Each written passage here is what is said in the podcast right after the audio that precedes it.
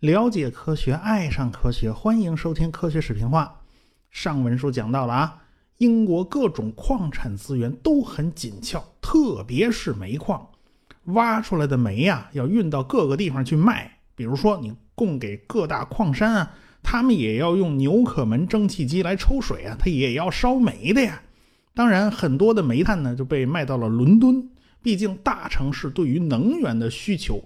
非常大，取暖呐、做饭呐，都离不开这些能源。英国的煤出产在纽卡斯尔啊、南威尔士啊，还有英格兰的中部地区这些地方呢，煤矿挖出来的煤呢，要运到海边上船，然后再运到别的地方去。可是到海边呢，还有一段距离呀，这段距离只能靠陆路运输，哎，也只能靠马车来拉。那时候的路况啊，大家也都能想象啊，都是泥土路面啊，一大车煤炭那是很重的，因此在泥地里头走啊，那是非常的不方便的。要怎么样才能提高效率呢？现在我们都知道啊，硬地的摩擦力小啊，你别在泥地里走啊啊，你在石板路上走，这不就没事了吗？哎，而且在这个硬地上走起来非常轻快。假如啊，都铺上水泥路，咱铺上柏油，那不就没事了吗？那那年头也没有这玩意儿啊，而且呢，它也不划算呢。啊，要不说呢，英国人真是挖空心思，他们怎么想的呢？他们说呀，何必把整个地面都搞成硬的呢？我这四个轮子能有多宽呢？所以呀，只要轮子底下的那是硬的，那不就行了吗？是吧？那么好了，英国人就想出了一个办法，那就是用木头来搭建轨道。哎，何必把整个地面都搞成硬化的？只要轮子底下这一亩三分地儿是硬的，那就行了。铺设木头轨道是比较合算的事情啊。也就在查理一世在位期间，英国呢有个叫做布蒙特的人，就搞出了英国的第一条木头轨道。就在纽卡斯尔的煤矿上，他花了三万多英镑呢啊，钱可是花的不老少。但是这条路呢，收益非常差啊，这大笔的钱就这么打水漂了。木头轨道这种东西啊，它很容易山寨，它没什么技术壁垒，别人照抄那还不容易吗？况且这个布蒙特他自己他也不是原创啊，一五三零年德国人在开采煤矿的时候就用过这一招了，因此啊。英国的各个煤矿纷纷建立这种木质轨道系统，但是大家都知道啊，运煤的车辆非常沉重，木头轨道的耐用性那是非常差的，那时不时那木头就压烂了。所以，木头轨道旁边啊，往往放着好多备用材料啊。一发现，哎呀，这块木头不行了，马上就要换啊！你换木头轨道，这不耽误事儿吗？后来为了提高耐用程度。就搞了一层铁皮，咱包在木头轨道上啊，咱就包在木头轨道外边，这总结实了吧？到了一七五零年左右，就出现了铁轮子啊，这个木轮子太不耐用了，对吧？用用就坏。到一七六七年到一七七六年之间，出现了生铁铸造的轨道，所以真正的铁轨就出现了。很快啊。这种铁轨就蔓延到了英国大大小小的煤矿。那个时候的运煤车都是木头的，用马拉着走啊。即便是有了铁轨，状况仍然没有改善。牲口这东西，人人类这这驯化了几千年了，这一匹马能拉多少货物，大家心里都是有数的。一匹马拉着一车煤，时速最高也就是十二公里左右嘛。拉不了多多久，咱就得下来吃吃吃吃东西啊，不然这马就没力气了。哎，所以它不能够连续工作，所以效率非常低。这还不包括在路上堵车的情况啊。那年头也堵车啊，对呀，那年头也堵车。你一根轨道上来了两辆车啊，这双方对了头，那运行方向还相反，你说谁先让着谁呀？这不就堵车了吗？啊，因为这这车是下不了地面的，不能随便错开啊。所以还有堵车的麻烦呢啊！不仅有堵车，还有碰瓷儿呢啊，这碰瓷儿他也有，还车匪路霸那时候他也有。啊，这些运送货物的马车走到僻静之处，说不定就从哪窜出来俩俩劫道的，然后大喊一声什么 “IC、IP、IQ 卡，通通告诉我密码”。那那那年头没这东西啊，车上装的是黑乎乎的煤炭呢。这打劫的不会连煤炭都劫吧？这也太不合算了。但是你要知道，那时候煤炭可是很值钱的，倒到城市里头能卖不少钱呢。所以运煤的车它都会遭劫。不过呢，那年头呢，也不是说一定要走陆路，还有其他路径可走啊。干嘛非要走陆地呢？咱不行，咱下河行不行？咱沿着河走，咱坐船行不行？沿着水路走呢是可以的。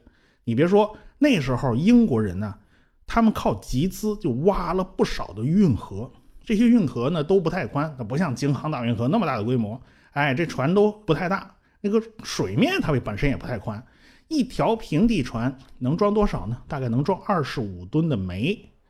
哎，在运河里，因为很窄嘛，你不能靠帆航行啊，就得靠牲口拉纤。反正牲口拉纤总比拉车要方便嘛。船呐，走起来又稳当又舒服。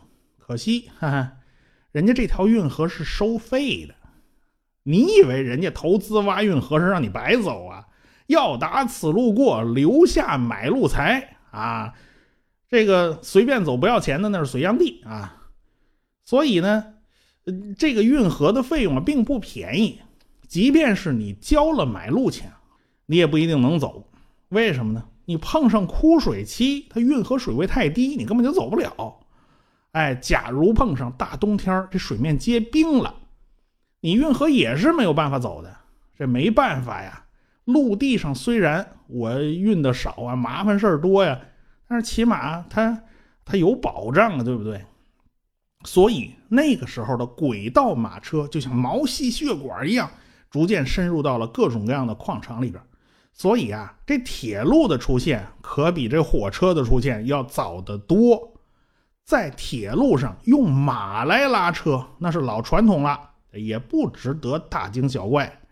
我国正式运行的第一条铁路叫唐胥铁路，唐山到胥各庄的铁路。那就是用马拉的，当时呢早就有火车头了，那为什么不用火车头呢？是不是又不是没有技术？那就是因为怕震坏了龙脉嘛。其实附近就是清东陵嘛，对吧？这还了得？其实离清东陵八丈远呢，这八竿子挨不上。我们后文书会讲到很多有关火车的事儿。哎，英国人刚刚接触火车的那时候，他们的表现不比大清朝的老佛爷能强多少。啊，这是后文了，我暂时不能剧透啊。在这几十年里面，纽可门的蒸汽机就老老实实的在煤矿抽水，挖出来的煤呢，一如既往着用轨道马车来运输。这样的情况并没有什么改变，各大工厂还是集中在水利资源丰富的河谷里，乃至到了非常拥挤的程度，因为他们还是一如既往的使用水力驱动这种机械来运转。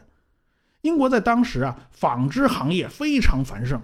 一七六四年，英国的一个纺织工人回到家里的时候啊，一开门不小心就把老婆那纺织机给弄翻了。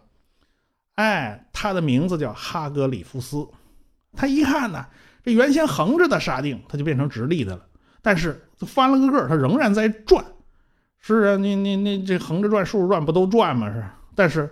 哈格里夫斯当时灵光一闪：假如我能够带动一堆的沙锭一起转，那岂不是可以把纺纱的效率翻倍吗？所以这个哈格里夫斯自己就是个工匠啊，所以他说干就干，自己呢就敲敲打打的敲出了一个新的纺纱机。他一次呢能纺八根线，效率一下提高了八倍。后来经过改进呢，他一次能纺八十根线呢。他给这台机器起了个名字，叫珍妮纺纱机，据说是用他妻子或者女儿的名字来命名的。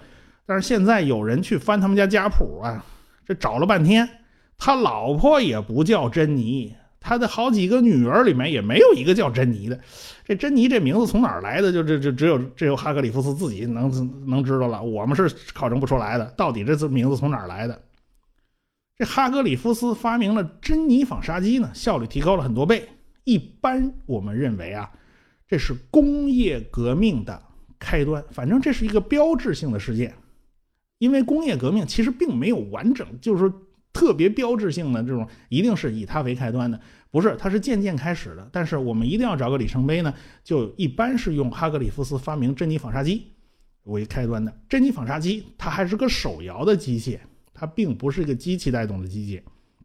它呢，一七七零年才拿到了专利，那它是不是就可以依靠着自己的聪明才智发家致富呢？这够呛。他们家呢，的确是哎，渐渐富裕起来了，慢慢走上轨道了。刚走上轨道没多久啊，他们就被人家暴打了一顿啊。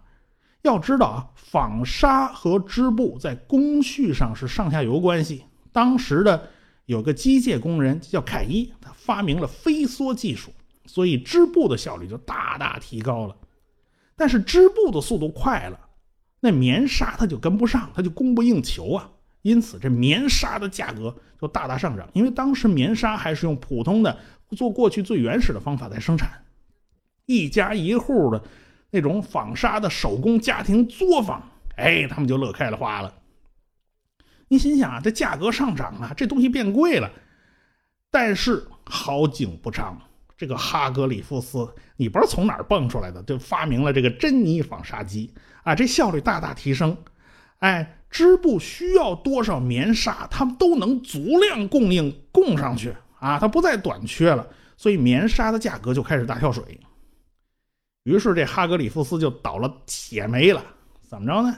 一群愤怒的男男女女就冲进了哈格里夫斯他们家，把他们家几个人通通拎出来暴打了一顿啊！他们家现在在正在生产的那些个珍妮纺纱机全部捣毁。啊，还有人顺手就把他们家房子给点着了，最后啊，闹得他们家不得不背井离乡啊，搬家呀，搬到外乡去啊，在本地住不下去了，哎，反正在老家是没法待了。所以啊，我们在谈技术革命的时候，它和科学革命是不一样的。我们讲物理学的革命啊之类的，它很大程度上呢是人们思维方式的一个变化，是观念的变化。但是技术革命啊，往往涉及到更多的东西，它涉及到利益格局。哎，你一个技术兴起了以后，啊，这部分工人可能就开始紧俏了，那部分工人可能就没饭吃了。它这个利益格局会发生变化，所以它受到的阻力就会变得特别复杂。不是说你一个新技术出来了，你能够提高效率，就会受到人们欢迎，未必。这事儿没有那么简单。就拿纺纱和织布来讲，你如果仅仅是发明了织布机，你飞梭技术可以提高织布的效率，你纺纱跟不上，那整个系统的效率仍然是受限制的。反过来也是一样啊，一个发明能够迅速大规模的推广啊、应用啊，往往是因为上下游恰好条件都给你准备好了假如方方面面的条件。它凑不够，它不满足，那么一个技术很难推广开，可能长时间就默默无闻。我们在翻技术史的时候，这种情况非常常见。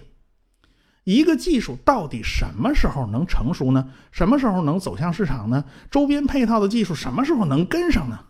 这就是工程师啊、发明家呀、企业家呀，他们要去判断的事情了。所以呢，这些人就必须有足够丰富的知识。而且对最前沿的东西，你要持续关注才行啊！而且一个人关注的领域总是有限，视野总是有限，你脑袋瓜子总是有限的，彼此之间的交流就可以大大促进知识的传播。哎，你知道什么？我知道什么？哎，最近这东西挺新鲜，我们能不能结合在一起呢？哎，所以就得有这样的渠道和这样的方式。大约就在一七六五年，一群对科学技术有着浓厚兴趣的人就走到了一起。他们都聚集在工业重镇伯明翰，哎，伯明翰的铁匠特别多，哎，此地就是靠小五金起家的，后来越做越大，哎，最后成了钢铁工业的重镇，人口呢也就从几千人膨胀到了到十万人了。这一群人呢，经常就聚在一起高谈阔论，他们对最新的科学技术都是非常感兴趣的。哎，最开始的创建者叫。伊拉斯莫斯·达尔文，还有一个人叫约书亚·维奇伍德，记住这俩人啊，这俩人后来结了亲，他们家族是相互联姻的，他们就成为了一个非常了不起的家族。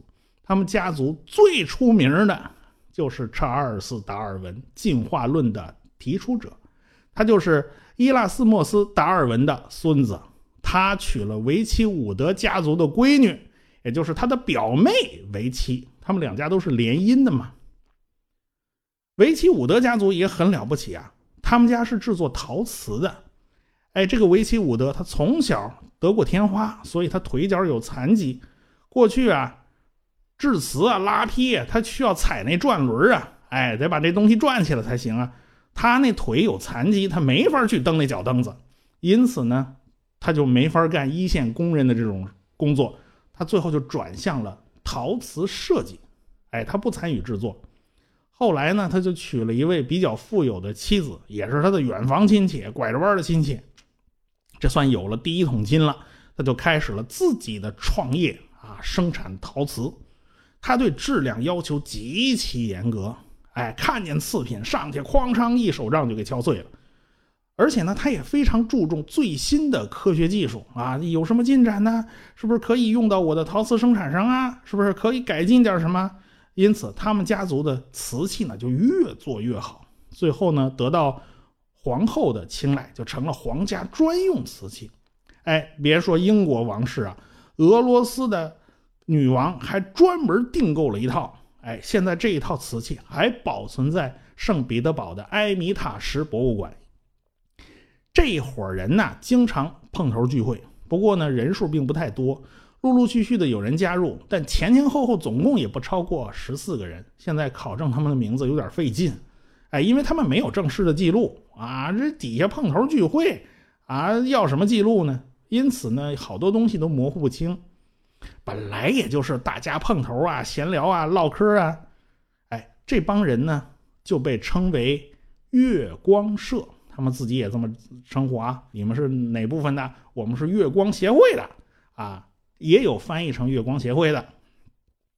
我们这年头也有月光族啊。我当年刚工作的时候，基本上就属于月光族，每个月花的一点都不剩，到月底能揭不开锅啊。这这这称为月光族。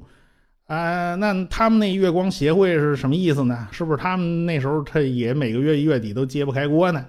呃，这不是这意思啊，主要是因为呢，那个时候英国还没有路灯系统，一到晚上在大街上乌漆麻黑的，因此大家行走都不方便啊。为了大家方便一点，每次聚会的时间就定在了月圆之夜啊，哪天月亮圆了，咱就出来。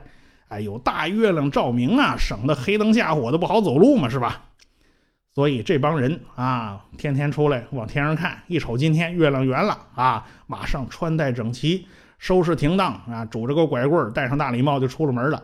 哎，知道的这是科学爱好者聚会，不知道还以为夜访吸血鬼呢。这是他们聚会的地点，就选在了实业家马修·博尔顿的索霍会馆。这个索霍会馆就是他们家的私家豪宅呀！这位可是开钢铁工厂的家资巨富，很有钱，而且他对新技术非常的感兴趣。我们无从考证啊，这个到底是什么时候？这个月光协会呢，他就多了一个年轻的身影。这个人呢，名字就叫詹姆斯·瓦特。他和博尔顿的这对黄金组合搭档了二十五年，他们是推开了蒸汽机的辉煌时代。那说来话长了，这个詹姆斯·瓦特，一七三六年出生在在苏格兰的格拉斯哥，哎，在格拉斯哥附近，哎，他父亲是个小镇的官员，啊，他这个小镇官员呢，还拥有自己的船只，还有造船作坊，因此我们就可以想象了。瓦特小时候一定是在工厂里跑来跑去啊，对这种机械加工技术很熟悉嘛。毕竟这是他们家自己的工厂嘛，是不是？常来溜达，这是很很容易想象的事情。他母亲呢，倒是贵族家庭出身，而且受过良好教育。从小啊，这个瓦特体弱多病，因此呢，他不常去学校。哎，他主要的教育都是他的母亲在家自己教孩子。啊，瓦特从小就显示出了超强的动手能力以及对数学的直觉。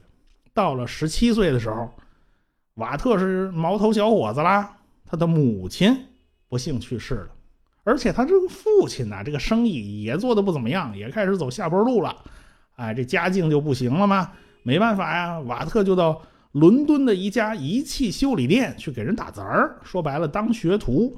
哎，这一干就是好几年，当了好几年学徒，后来就回到了苏格兰，打算自己开业修理仪器，咱开个铺子行不行啊？当时苏格兰呢还没有仪器修理行业，那个时候啊，你开个啥铺子，你是个工匠啊，那都需要向行业协会申请啊。你自己开业是谁都不申请，那是不行的。大家看。电影啊，叫《叶问二》里面，洪金宝演的那个那位武师，那位大胖子武师，那就是当地武术行业协会的大头目啊！你不能够得到他的首肯啊，你不能得到其他会员的首肯，那你就别想开武馆啊！所以叶问当时就必须打过去，那才行了。哎，所以我们也能想象，欧洲当时这种行会的这种气氛都很浓。各个行业呢都有行业协会，那么瓦特是向哪个行业协会申请的呢？他向锤子工会申请的啊！你听着名字怎么都像网游里边的东西？这还怎么还还出了一锤子工会？是啊，那年头工会特别多呀，所以奇葩工会它也不少。人家说了啊，只要你用锤子干活，那就归我们管啊！这这协会管的也太宽了吧？你想吧。加工制造业，你得用锤子吧？啊，你你修理个家具，你哪怕做个木工，你也得用锤子吧？哎，你哪怕修钟表，你都得用锤子吧？是不是？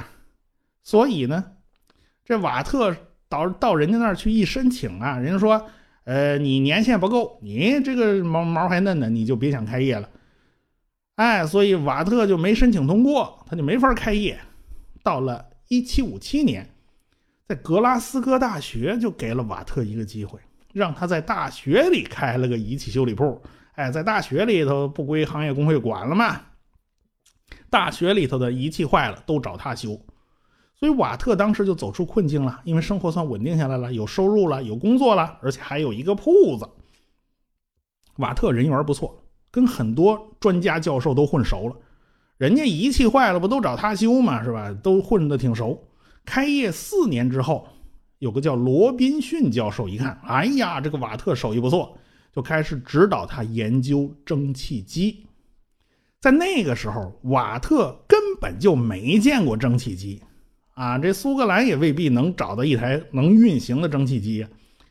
对这东西呢，他俩眼一摸黑，因此他自己在那儿鼓捣了半天呢，什么也没鼓捣出来。这瓦特当然不死心了，他努力收集一切跟蒸汽机相关的资料。到了1763年，机会来了，瓦特得知格拉斯哥大学有一台纽可门蒸汽机呀，哎，做教学用的，但是机器坏了，他得送到伦敦去修理。这瓦特就非常兴奋，因为他从来也没看到过真正能够运行起来的蒸汽机。这台纽可门蒸汽机。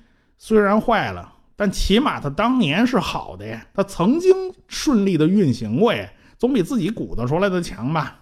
哎，因此他强烈要求，呃，把机器扛回来，他自己修。我也不知道那蒸汽机那么沉，他是怎么扛回来的。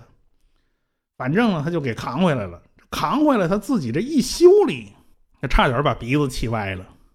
为什么呢？他心说：“纽可门呢？你设计这台机器怎么设计都这么笨呢？”哎，瓦特是怎么修理这台蒸汽机的？咱们下回再说。我是刘敬正，我是汪杰，我是吴英明，我是王木头，我是旭东，我是卓老板，我们是科学声音。